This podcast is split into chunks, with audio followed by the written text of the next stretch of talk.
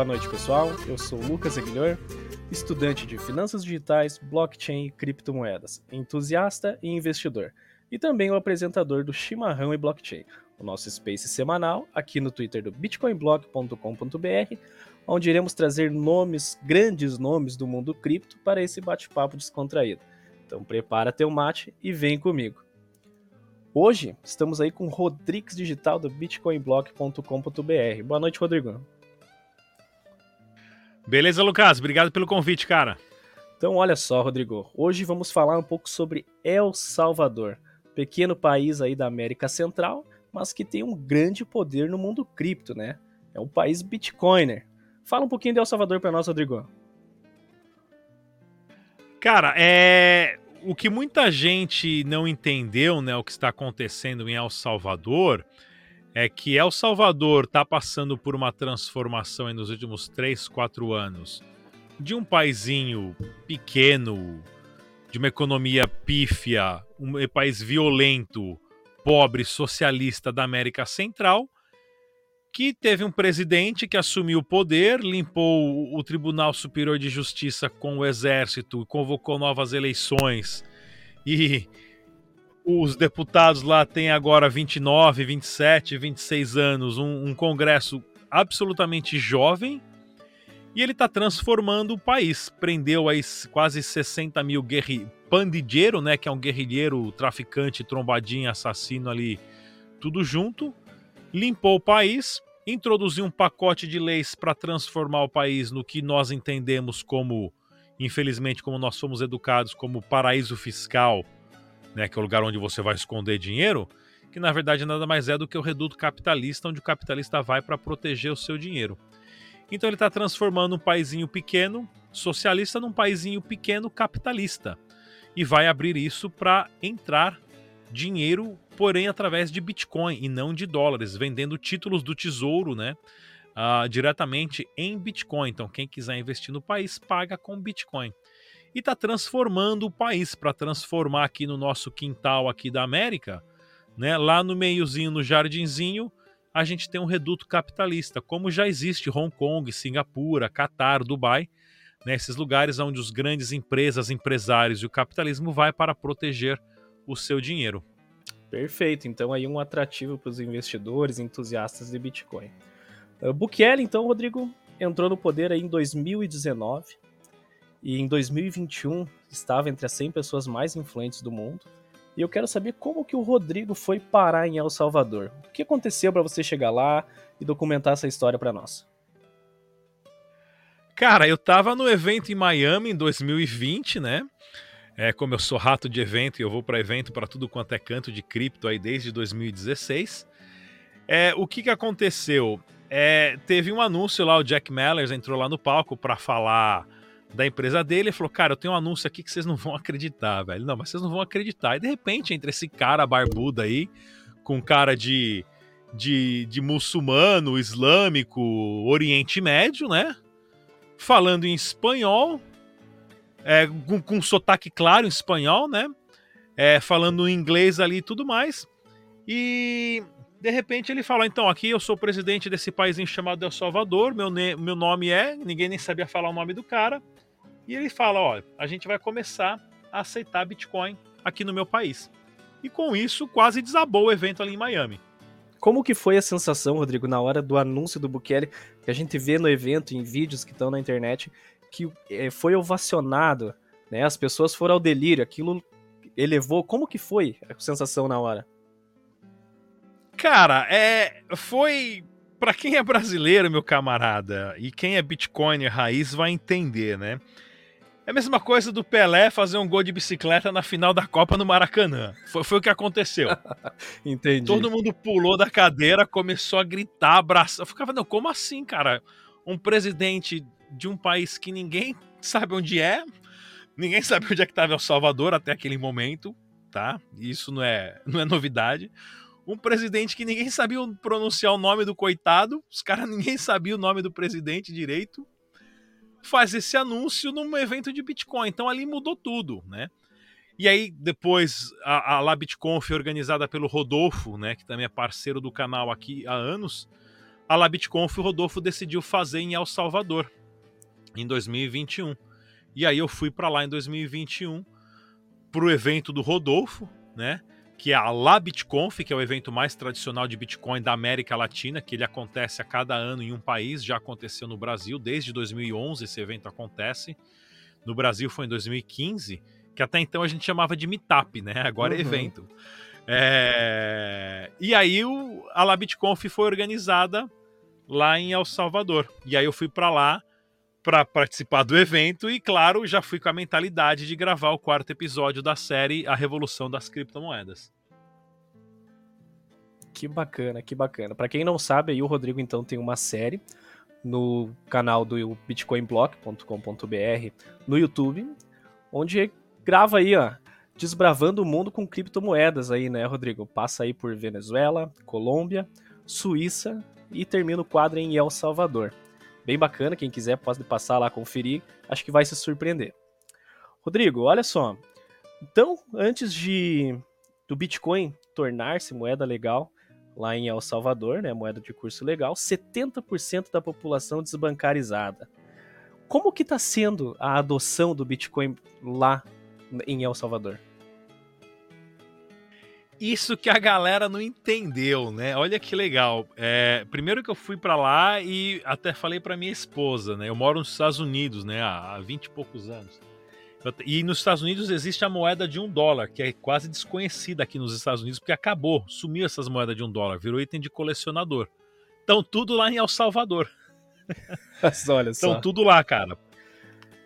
El Salvador é uma economia dolarizada, o Colón, que é o dinheiro deles, morreu faz 20 e poucos anos. E aí o presidente na época dolarizou a economia, tirou o dinheiro deles e falou: aqui é tudo em dólar. Então lá em El Salvador tudo que você paga é com dinheiro dólar americano e com moeda de dólar americano. Né, os preços deles são baseados tudo em dólar, que acabou de fazer El Salvador um país rico, né? Porque o El Salvadorenho que vai para Nicarágua ou que vai para Colômbia o que vai para Honduras é milionário, né? Porque ele tem dólar, ele troca por dinheiro local, como se fosse um gringo americano chegando nesses países, né? Então é um poder de um, é um aquisitivo já muito alto.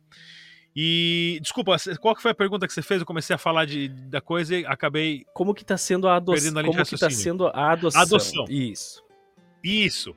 Então, é um país que de cada 10 pessoas, sete nunca tiveram conta bancária. Lá você não paga, você só faz tudo no dinheiro. Não tem banco em esquina, não tem caixão. É um país. É, é você ir para o Brasil há 30 anos atrás. É o Salvador, né? E é ótimo isso. E aí, nesse momento, você é, tem essa população que já só usa dinheiro, você tem um presidente entrando na internet, na internet em cadeia nacional, falando, ó, que nem eu faço, que nem o youtuber faz. Ele falou, galera, então, pega o celular aí, baixa essa carteira aqui, ó. Isso aqui é um negócio chamado Bitcoin, faz o backup da. Ou seja, que nem os youtubers fazem, ele chegou na televisão e começou a educar a galera a baixar a carteira e falar o que é Bitcoin. E educou uma população que nem conta em banco tinha, brother.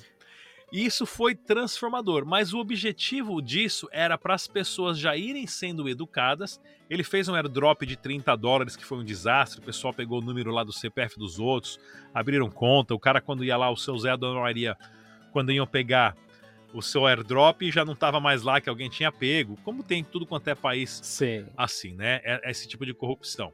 Mas ele, ele fez esse airdrop, funcionou, educou a galera, mas o objetivo não é o pessoal lá usar Bitcoin. O objetivo é o país ter é, é, títulos do tesouro, investimentos e Bitcoin como moeda, e com isso não pagar ganho de capital.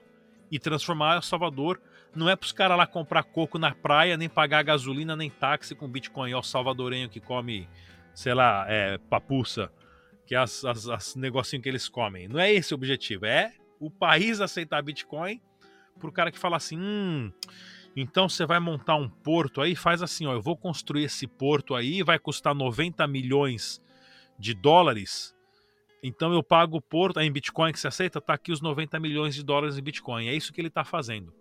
Para legalmente ele ter a desculpa de falar, não, eu aceito aqui Bitcoin porque é moeda de curso legal no meu país e aqui é 0% de ganho de capital. Quem tem dinheiro vem para cá, que eu vou construir só torre e está construindo a cidade Bitcoin. Então foi isso que ele fez. Que bacana, bacana. Uh, até sobre uns dados, como eu falei, 70% da população, né, 7 em cada 10 aí não eram bancarizados, né, eram desbancarizados. E a Chivo, que é a carteira então do governo, ali nos primeiros meses teve aí quase 3 milhões de downloads, isso mesmo, né, Rodrigo? Sim, porque ele fez esse vídeo, né? Ele fez esse vídeo na televisão ensinando todo mundo a pegar o airdrop de 30. E olha que bacana, El Salvador é, é um paísinho aí com um pouco mais de 6 milhões de habitantes, se eu não me engano, tamanho do Rio de Janeiro. E do nada, população que não era bancarizada, que não tinha acesso, foi lá, viu o anúncio do presidente no, na televisão, aí nas mídias, e baixou carteira e tá usando Bitcoin. Olha que bacana. Olha que fácil Olha que fácil que é o líder da nação chegar para a galera e falar: então, ó, a gente vai melhorar o país, vamos fazer acontecer. Tem esse sistema, essa tecnologia nova aqui que o nosso Congresso, que o cara que aprovou tem 27 anos, fez, que a lei do Bitcoin lá 27 ou 29 fez.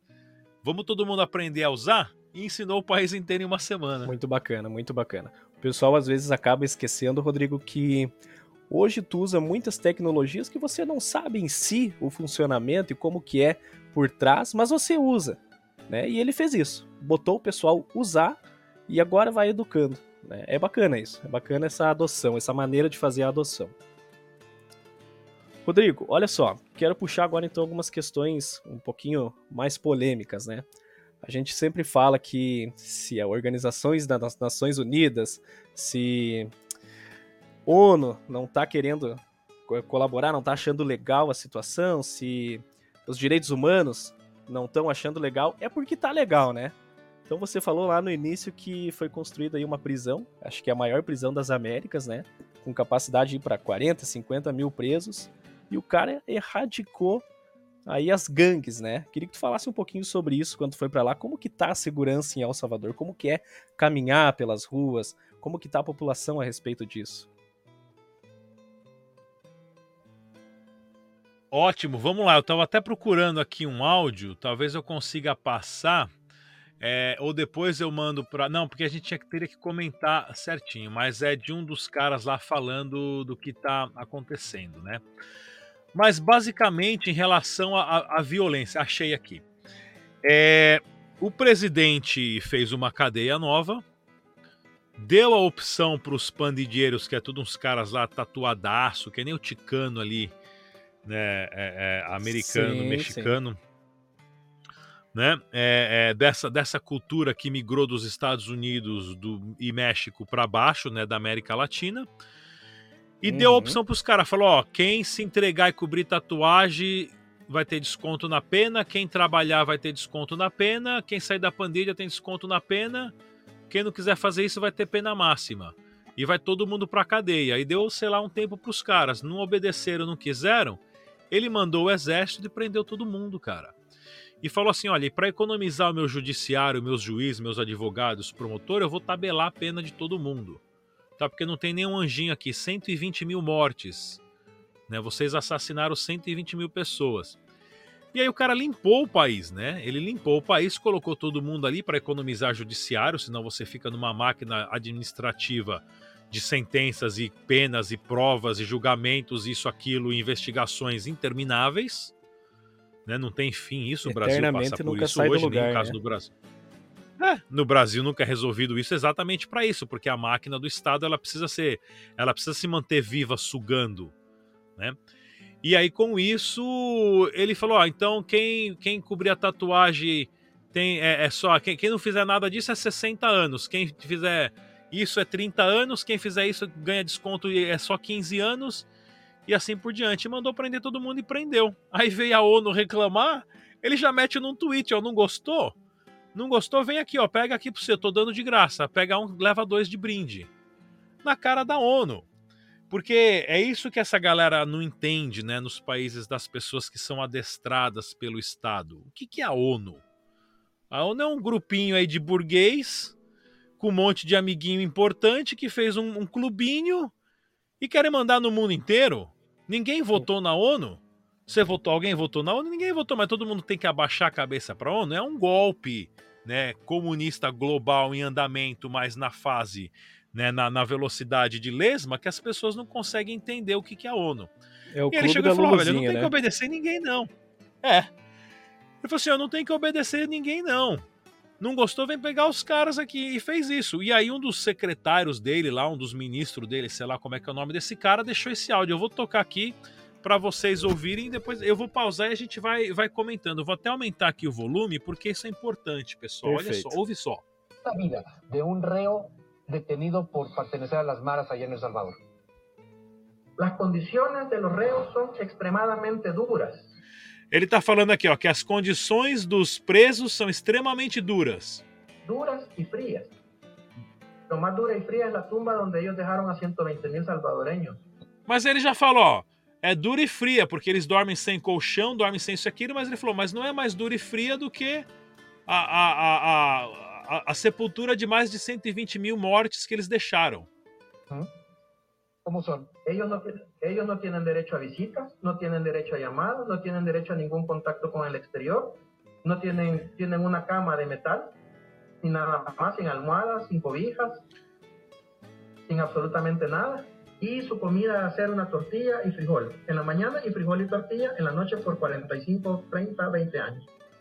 E ó, vai fazer isso daí e vai comer, não vai comer carne por 25, 30 ou 45 anos, que é as penas tabeladas que eles deram né? Dorme em, em, em, cama de metal, sem colchão, sem travesseiro, sem nada e duas refeições por dia e sem carne. Olha que bacana. É muito bacana, né? Alguma vez comem pollo? Olha lá, ó. alguma vez comem não, pollo? Não, não, fíjate que te... não. Porque fíjate que hasta ahorita no hemos podido darle proteína ao pollo a tu...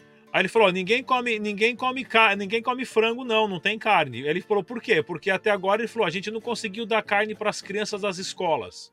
los niños que estudian en la escuela.